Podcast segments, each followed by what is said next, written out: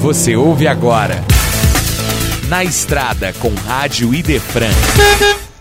No 18º Congresso Estadual de Espiritismo, pergunta: a maturidade ocorre somente com o passar do tempo? Rossandro Klinge responde: Tem gente que tem uma vida de 50 anos sem experiências, fica numa redoma, na zona de conforto, sem agir, sem, sem conviver. Por exemplo, ah, eu fui traído por minha namorada, nunca mais quero me casar com nenhuma mulher, porque as mulheres são más. Ele se fechou na dor, ele não tem mais convivência. Ele tem, o que, é que essas pessoas têm? Elas têm convivência de rotina, vão para o trabalho, pagam as contas, os boletos, no supermercado, no filme. É conviver, aprender, sofrer, cair, se levantar. Porque aí você tem o grupo do é, deixa a vida me levar, que é os responsáveis, né? E a gente sabe que a vida nem sempre leva para um legal legal. É. E tem o grupo dos é, sacode, levanta a poeira levanta por cima por favor não desanima. Então assim, a maturidade não vem apenas com o passar do tempo, vem com experiências. Experiências não é viver o dia a dia de rotina, é buscar, se aprimorar, se compreender. Até do ponto de vista neurológico, o cérebro é feito para desafios. Se eu toda vez só tomo sorvete de banana, se eu toda vez só como bolo de chocolate, eu não vou criar ligações sinápticas para dar conta de outros sabores. E eu vou envelhecendo. Você vê que quando a pessoa se recusa a aprender o novo, ela envelhece e começa a repetir, repetir, repetir, repetir.